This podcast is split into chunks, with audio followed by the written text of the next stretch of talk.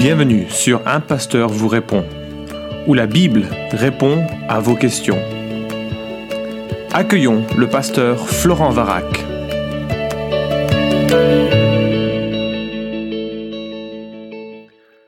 Bonjour à tous, bienvenue sur Un Pasteur vous répond, que dis-je Deux pasteurs vous répondent, deux pour le prix d'un. Ici Guillaume Bourrin et je suis en fait en train de squatter le podcast de Florent Varac. Je prends la parole et je lui dis bonjour, ça va Florent? Bonjour Guillaume, et je suis très content que tu prennes euh, cette place-là et que l'on puisse travailler ensemble sur ces questions. Je te préviens, pour toute location, je ne paye pas le loyer, ça c'est la première chose, voilà, c'est fait. Ok, on a eu pas mal de, de choses depuis le début de cette série de podcasts sur la création, c'est le thème qui nous rassemble Florent et moi. Cette semaine, on va euh, ensemble regarder euh, et revenir plutôt sur les principales approches qu'on a déjà abordées dans le premier épisode de cette série, on va brièvement en reparler, mais surtout on va se concentrer sur les enjeux. Pourquoi est-ce que c'est si important qu'on vous présente toutes ces approches et qu'on vous explique notre position avec force de démonstration? Moi j'aimerais qu'on commence, avant d'aller sur les enjeux en tant que tels, par euh, un rapide survol de ces quatre principales grandes positions, ces quatre grandes manières de considérer Adam et Ève que tu nous avais expliqué dans le premier épisode, si ça te dérange pas de nous les réévoquer à nouveau. Oui, bien sûr. Alors je prends euh, ce, ce qui est dit euh, dans le livre de Four Views on euh, Adam and Eve. Et donc, ça nous permet de, de dégager ce qui est la croyance euh, possible au sein de, de la chrétienté, on va dire de façon assez large. Donc, la, la première perspective, c'est de considérer Adam et Ève comme des caractères mythiques ou emblématiques. Peter Hens, qui est considéré quand même comme un théologien libéral, mais voilà, il, il parle ici d'un représentant mythique de la race humaine. Et euh, pour pour notre homme, eh bien, euh, les débuts de la Genèse forment une histoire pleine de sens, mais certainement pas euh, le personnage fondateur de la race humaine. Dans sa perspective, comme le consensus scientifique le dit, il y a une distinction, une, euh, une répartition de la, la, la, race des hommes, on va dire, et puis l'espèce euh, des, des, des, singes. Il y a 6 millions d'années, de là aurait émergé un être humain. Adam et Ève n'a absolument aucun rapport avec euh, l'émergence de l'humanité historique. Deuxième perspective, le caractère archétypal ou représentatif, et là on a des gens comme John Walton, professeur d'Ancien Testament à Wheaton, qui considèrent que Adam était un archétype de la race humaine, et que c'est sa fonction, il représente la race humaine. Son historicité est secondaire, euh, c'est possible, mais pas intéressant. Le troisième, euh, la troisième manière de voir, c'est que c'est un caractère historique euh, lointain et puis assez flou. C'est un Adam historique. C'est la perspective de euh, John Collins, professeur d'Ancien Testament à Covenant, et euh, lui maintient que si Adam et Ève euh, ont bien existé de manière historique, qui ils étaient, où ils vivaient, n'était pas vraiment, n'est pas vraiment important pour la vie chrétienne. Euh, pour Collins, il est même possible que Adam et Ève n'étaient pas les seuls humains présents au moment de leur création. Donc, on est dans une dans une logique assez proche de, de la science Ouais. euh, et du consensus euh, scientifique qu'on a évoqué. Un auparavant. exercice euh, de, de mise en relation de la science et des données bibliques de façon à tenter d'harmoniser, une tentative d'harmo- d'harmonisation des deux. C'est ça. euh, voilà. Ouais. Hein, en sachant que la perspective scientifique dit que euh, l'être humain euh, euh, aurait surgi entre il y a 100 000 et 500 000 ans. La, la date, euh, c'est 200, 300 000 ans. Et que euh, euh, ce serait essentiellement un troupeau d'hominidés qui aurait donné Ouais. naissance aux, aux premiers êtres humains. On n'est vraiment pas dans l'idée d'un premier couple. Ouais. La quatrième perspective, qui est beaucoup plus euh, historique, euh, li- littérale par rapport au texte euh, euh, biblique, c'était la, la, la perspective de mon professeur d'Ancien Testament, William Barrick. Ouais. Et euh, pour lui, Adam et Ève sont des personnages historiques créés il n'y a que quelques milliers d'années. C'est une position qui est ultra minoritaire en France, relativement minoritaire aux États-Unis, mais euh, qui a quand même euh, reçu l'aval de l'histoire de l'Église pendant 19 siècles. Donc c'est quand même intéressant de se pencher sur la question. Je me fais une petite remarque euh, au passage. C'est vrai qu'elle est ultra minoritaire parmi les leaders évangéliques et peut-être les spécialistes du sujet en France, mais qu'en est-il des, des membres d'église? Moi, j'ai l'impression que les membres d'église, le membre lambda, celui qui lit sa Bible, en fait, il est plutôt naturellement orienté vers un caractère historique récent. C'est le sentiment que j'ai. Je me trompe peut-être, hein, mais euh, Ce serait intéressant de réfléchir là-dessus, de, faire un, un sondage ou quelque ouais, chose, de, ouais, de ouais. demander un peu quelle est votre votre position. Alors ça va dépendre aussi du milieu évangélique. Les milieux fondamentalistes sont très attachés au texte euh, tel qu'il est. Mhm. Et puis moi je trouve, je pense que euh, il y a une sorte de silence embarrassé et que la plupart des chrétiens ne savent pas trop quoi penser. C'est un peu pour ça qu'on présente ce podcast pour offrir une perspective alternative. C'est ça. Je me semble qu'on avait fait un sondage de mémoire sur Transmettre. Il y avait dû avoir 250 votants. Et il me semble qu'on avait un bon 170 qui étaient euh, créationnistes et jeunes convaincus, quoi. Ah d'accord. Oui, c'est probablement parce qu'ils étaient militants qu'ils ont voté. C'est aussi peut-être aussi. Avec voilà. Site. Ouais, c'est, voilà. Non, c'était pas connecté à mon site ah, directement, mais c'était quand même intéressant de, voir, de faire le test. Effectivement, ça sera jamais représentatif de tout le mouvement évangélique, mais moi j'ai le sentiment que dans les mouvements évangéliques traditionnels, historico-piétistes, là, on a quand même des gens qui sont en tout cas la base du mouvement et, m'a l'air plutôt conservatrice. C'est possible. Voire même fondamentaliste pour être franc avec toi. Hein. Ah ouais, d'accord. Voilà, c'était juste une petite parenthèse de discussion entre nous deux. Hein. Alors écoute, c'est intéressant ce que tu dis et euh, par contre ça, ça exige pas mal de courage de pouvoir apporter cette opinion parce que les, les, perspectives un peu euh, littéralistes sur Genèse sont assez facilement vilipendées, voire ridiculisées.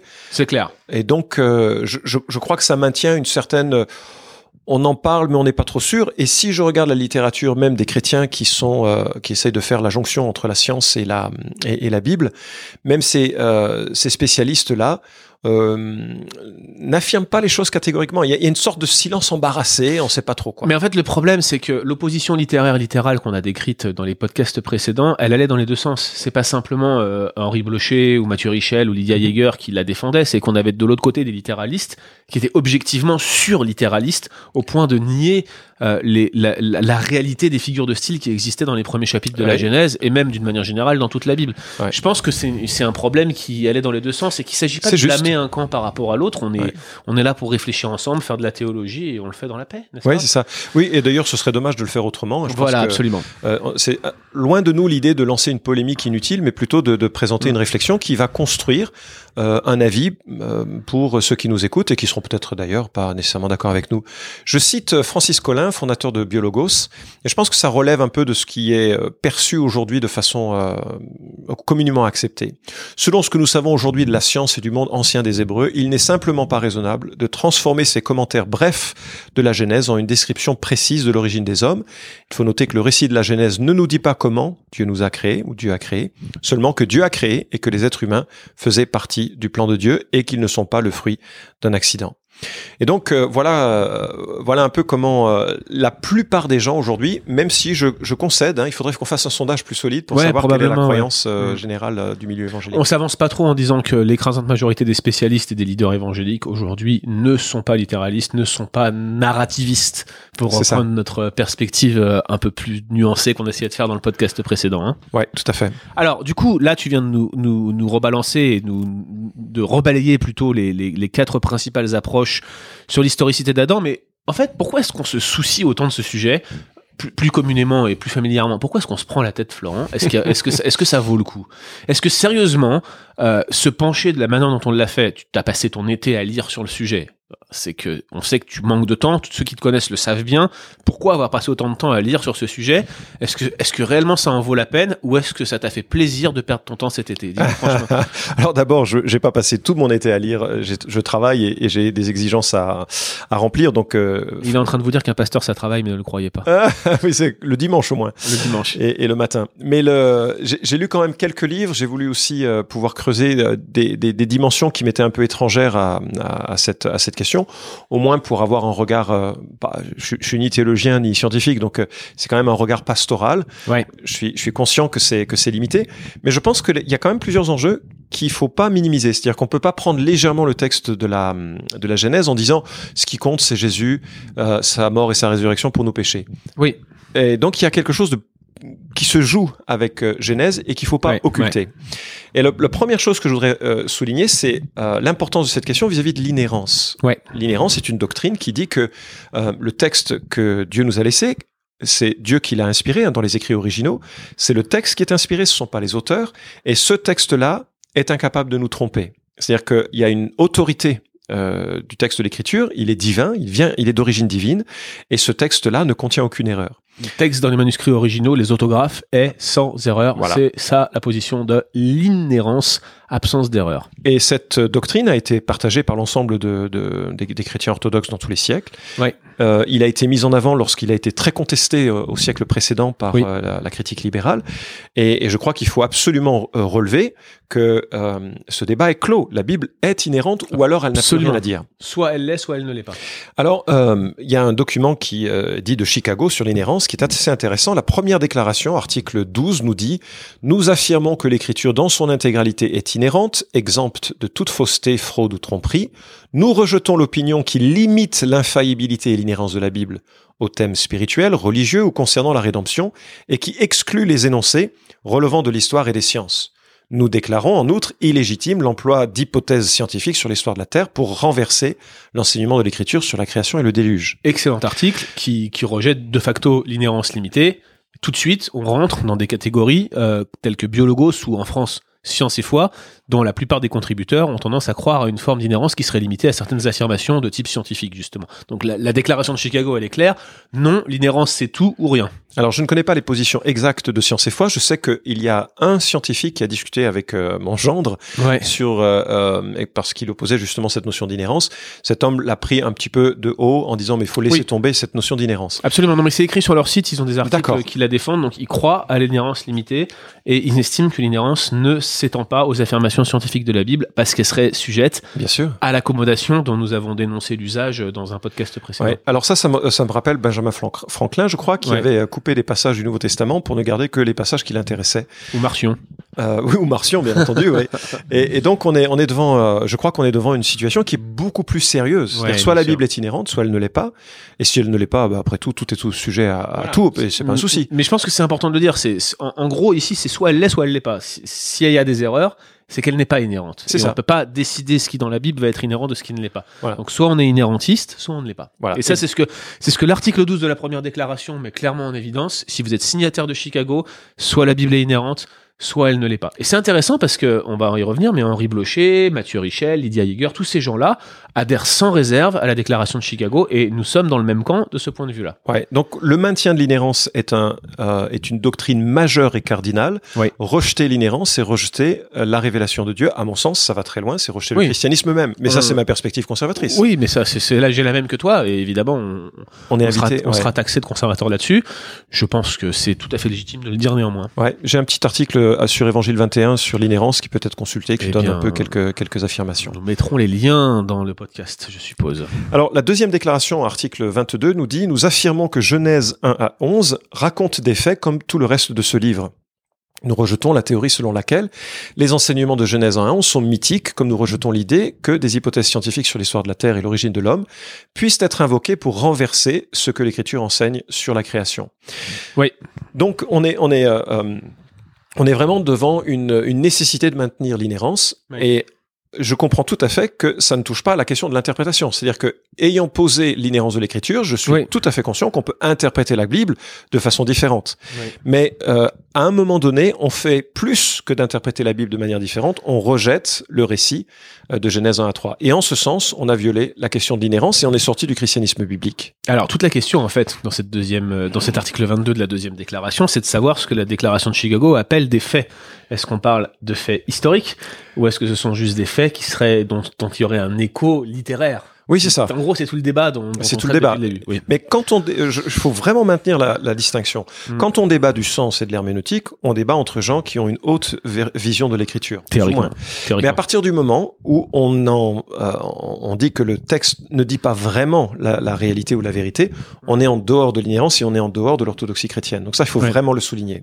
Il nous semble, hein, je pense qu'on peut le dire, que devant une telle déclaration, au regard de la manière dont le- la- le- l'audience canonique, le, le- texte, et aussi comment la Bible réutilise les textes de Genèse 1 à 11 dans, son utilisation ultérieure, dans, les textes inspirés ultérieurs, on pense effectivement que la deuxième déclaration de Chicago exclut de facto un accord entre un processus évolutif et euh, les récits bibliques. C'est pour ça qu'on pense que la question de l'inhérence est si centrale et, et si primordiale et qu'on la cite en premier dans les enjeux. Oui, oui, c'est sûr. Elle, elle est centrale. Alors après, bon, euh, Ouais. l'interprétation de l'avenue de Adam par rapport à la poussière, est-ce que c'est un matériel constitutif préalable ou autre? Je comprends. Je comprends qu'on peut avoir quelques réserves. Euh, nous, notre position, elle est relativement simple. hein. On a une, une, vi- une vision de l'origine un peu, un peu euh, surnaturelle de Adam et Ève, premier couple réel de, de l'univers, enfin de, de l'humanité, pardon. Donc ça c'est le premier point, l'inhérence, premier enjeu. Est-ce qu'il y en a d'autres? Oui, le deuxième enjeu, je crois, c'est de savoir quand est-ce que commence l'histoire. Par euh, Denis Lamoureux, qui euh, plutôt dans une lecture un peu de, de euh, paradigme en, en Adam et Ève, et certainement pas de personnage historique, dit l'histoire réelle dans la Bible commence autour de Genèse 12 avec Abraham. Comme beaucoup d'autres théologiens évangéliques, je comprends que Genèse 1 à 11 est un type de littérature, un genre littéraire unique, distinct du reste de la Bible. Et euh, ça, c'est vraiment un problème pour moi de, de, de, de trouver le texte euh, avec euh, une lecture historique à partir de Genèse 12. Je trouve que c'est arbitraire, même Ouais. si il y a une structure historique qui précède. Je crois que tu l'as démontré euh, simplement. euh, alors c'était rapide, hein, Ouais, mais dans le podcast précédent, structure ne veut pas dire euh, parabole. Structure veut dire structure d'une histoire Oui. qui a qui a du sens, mais ça veut ça n'ôte pas la réalité de la substance. Et, et même ce que j'ai pas dit dans les podcasts précédents, c'est pourquoi s'il avait simplement voulu indiquer un cadre littéraire, il se prend la tête l'auteur à mettre des jours.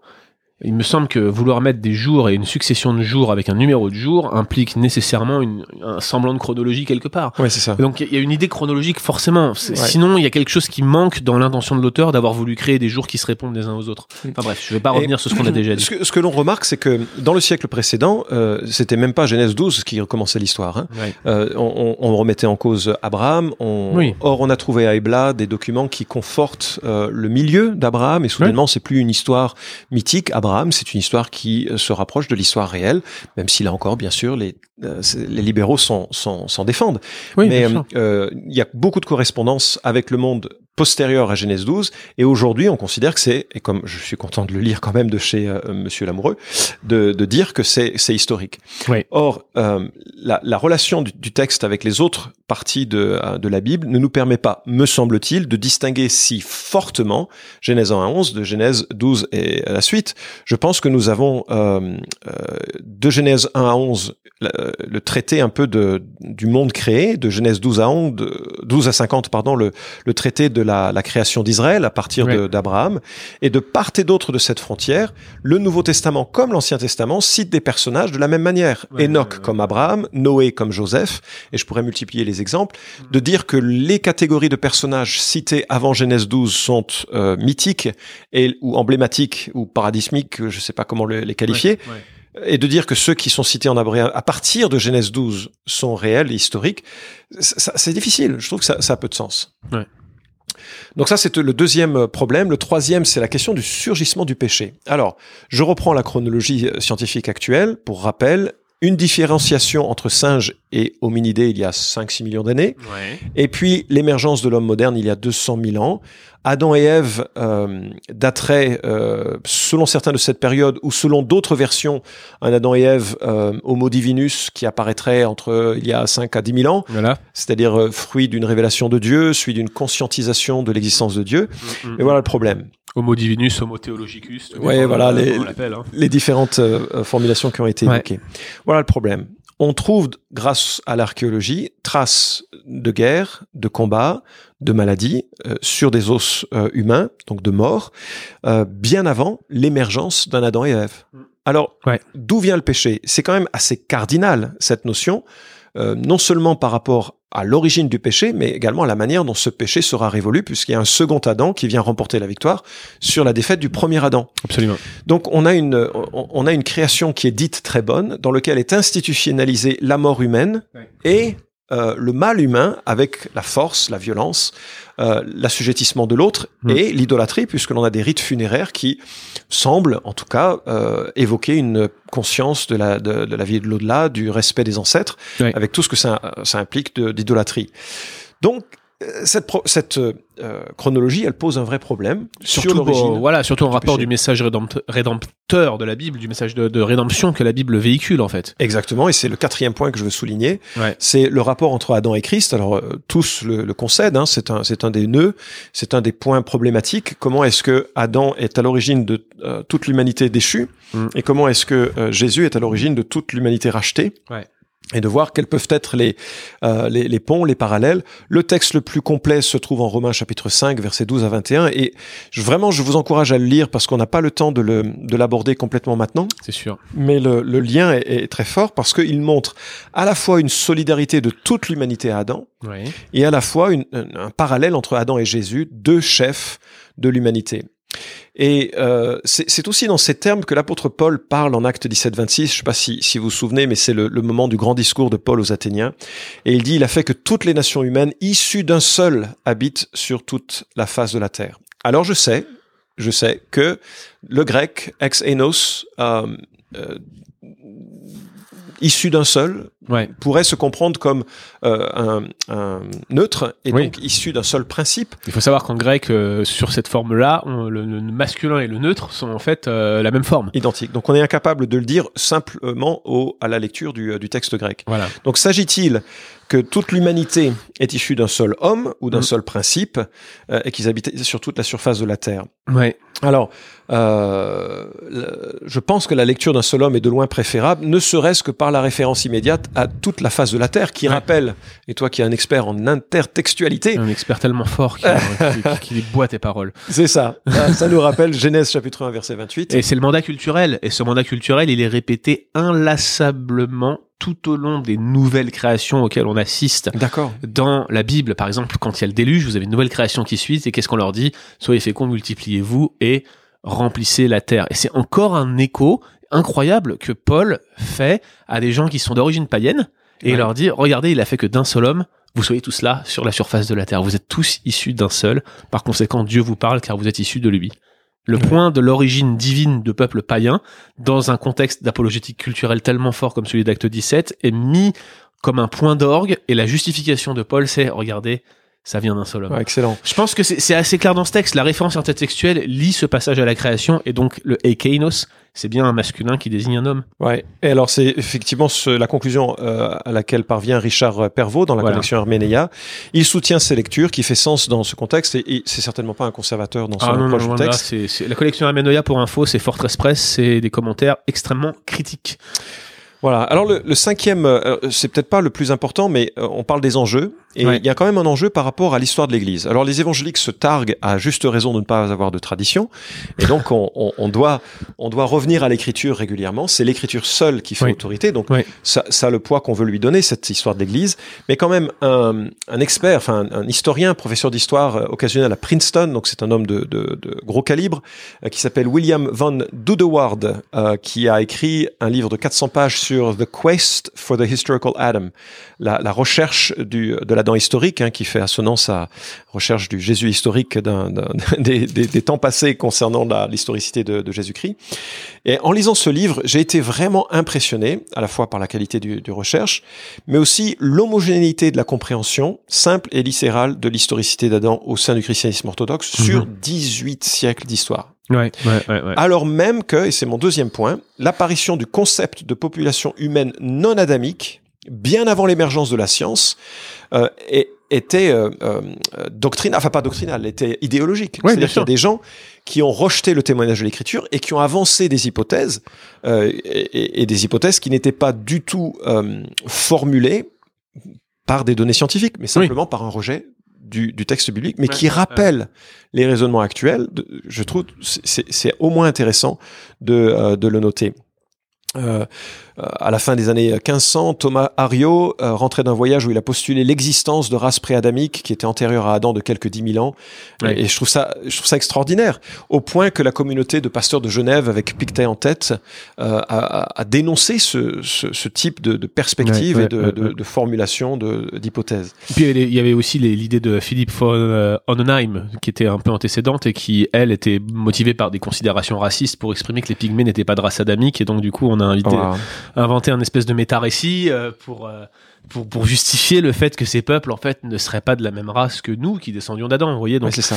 parfois Alors, des considérations de, de pécheresse de ce type-là venaient euh, préfigurer un, un, espèce de, de, de méta-récit différent justement parce que la Bible s'opposait à, à, ces considérations-là ouais alors c'est là où moi je pense qu'il faut souligner la dignité de la vie c'est mon sixième voilà. argument ouais, un ouais, grand absolument. enjeu mm. euh, de cette question et, et, je crois que malheureusement l'histoire du XXe siècle montre combien c'est un enjeu important à garder euh, c'est un peu le, le, vilain secret de la vision évolutionniste de l'homme alors attention hein, quand je dis ça, je ne dis pas, je voudrais vraiment le souligner, oui. que les évolutionnistes sont racistes. Absolument non, pas. Je ne le dis pas. Mais euh, l'évolutionnisme a donné naissance à une conception de l'évolution humaine qui a permis euh, que euh, le cœur humain très raciste par sa nature pécheresse trouve un sol fertile. Donc c'est ça que je dis. Et surtout une justification à des pratiques qui n'avaient d'autres origines que leur cœur déchu. Je pense Oui. que Il faut le dire. Mais absolument. Ça fournit, une- ça fournit un mobile en quelque sorte. Et euh, John. Piper note que euh, les théoriciens racistes de la fin du XVIIIe siècle, hein, euh, comme l'anatomiste Göttingen, de, Gott- de, de- de Göttingen, Johann Friedrich Blumenbach, euh, on est là sur euh, la, fin du XIXe siècle, s'il a commencé sa carrière en divisant l'humanité en quatre groupes, et après tout c'est une, euh, une division qui qui pose pas forcément de problème, c'est ensuite dans sa dernière œuvre et l'œuvre canonique un peu de sa classification raciale, où là il, il place les, euh, la race caucasienne euh, des blancs en fait euh, au-dessus Ouais. et tous les autres en dessous. Et on sait ce qui s'est passé euh, lorsque l'on on a ce genre de, de perspective. Euh, Darwin lui-même, hein, euh, dans La descendance de l'homme, son dernier livre, euh, c'est pas très joli ce qu'il dit sur euh, les supériorités de- des races de l'une à l'autre. Mm. Il faut quand même réaliser que l'on a mis Ota Benga, un pygmée euh, d'Afrique, dans un zoo congolais. C'est un pygmée congolais dans un zoo aux États-Unis. Et, euh, et je crois qu'il, pour qu'on perçoive bien l'horreur de la situation, je vous cite un article du New York Times pour vous, vous dire à quel point cette manière de concevoir l'homme a, a généré un aveuglement terrible. Nous ne comprenons pas vraiment euh, toutes les émotions qui sont suscitées euh, euh, au, au sujet de cette, euh, cette mise en zoo de, de Otambenga. C'est absurde euh, que l'on euh, s'oppose à l'humiliation imaginaire et dégradante que Benga serait en train de souffrir. Les pygmées, qui sont vraiment bas dans l'échelle sociale, so- l'échelle humaine, pardon, euh, et à la suggestion que Benga serait mieux à l'école plutôt que dans une cage, ignore la haute probabilité que cette école n'aurait absolument aucune, euh, euh, aucun avantage sur, euh, sur son éducation. Mm. Euh, bref, c'est absolument dégradant ce qui a été fait à cet homme et qui Mm. ça s'est répété sur, euh, sur des tas d'individus. Oui. Et la classification, l'eugénisme qui est né de la, de la, la, la perspective évolutionniste doit être prise en compte comme une réalité. Encore une fois, je ne dis pas que c'est un absolu qui découle Oui. de l'évolution, mais l'évolution a donné naissance. Je pense qu'on peut rappeler que mettre des hommes dans des cages, on l'a fait euh, bien avant que l'évolution soit une théorie. Donc, Ouais, mais- exactement. Mais, mais, mais c'est vrai que ça a donné un espèce de mobile. Fait, voilà, on, peut, on peut le faire parce que c'est des races inférieures. Alors, bien évidemment, c'était probablement une mauvaise utilisation du concept tel qu'exprimé au départ. Il n'en reste pas moins que c'était l'utilisation qu'ils en invoquaient. Ouais, et aujourd'hui, il y a quand même pas mal d'éthicistes qui se sont penchés sur la question. Oui. La littérature abonde. Je cite pas, il y a deux, trois livres assez majeurs euh, qui sont écrits par des gens qui n'ont aucune ambition scientifique, Mhm. mais qui remarquent cette, cette réalité. À l'inverse, Adam et Ève littéral, tous les hommes issus d'un seul couple Ouais. sont tous mes frères. Toute Je ne peux pas. au racisme est exclue avec un toute couple littéral. prétention, Absolument. Ouais. Parce que nous sommes tous des frères de sang, des Ouais. frères, il n'y a qu'un seul sang. Pour reprendre presque euh, comment un des manuscrits de Acte 17-26 le formule, nous savons qu'un seul sang et nous sommes de, de même niveau en dignité parce que nous sommes issus d'un seul, créés à l'image de Dieu, quelle que soit la race, quelle que soit l'origine, euh, quel que soit le pays. Et avec une chute historique, nous sommes tous solidaires dans le même type de péché, puisque nous avons tous péché en Adam, de sorte que personne ne devrait se croire supérieur à l'autre, bien au contraire. Ouais. Alors là, oui, tout à fait. Donc, euh, pour, pour toutes ces raisons, hein, je, je crois que le- l'enjeu est majeur et qu'il n'est pas euh, simplement une question de réflexion rapide sur Ouais. euh, Genèse 1 à 3. Alors, je termine avec deux citations de John Lennox, qui est un évolutionniste, mais qui considère Adam et Ève comme des créations directes. Lui-même est un mathématicien qui a fait beaucoup d'apologétique. Si vous regardez son nom sur YouTube, il y a d'excellentes réparties de, de, de débats. C'est vraiment un homme de, de qualité, même si on partage pas nécessairement la même vision des choses.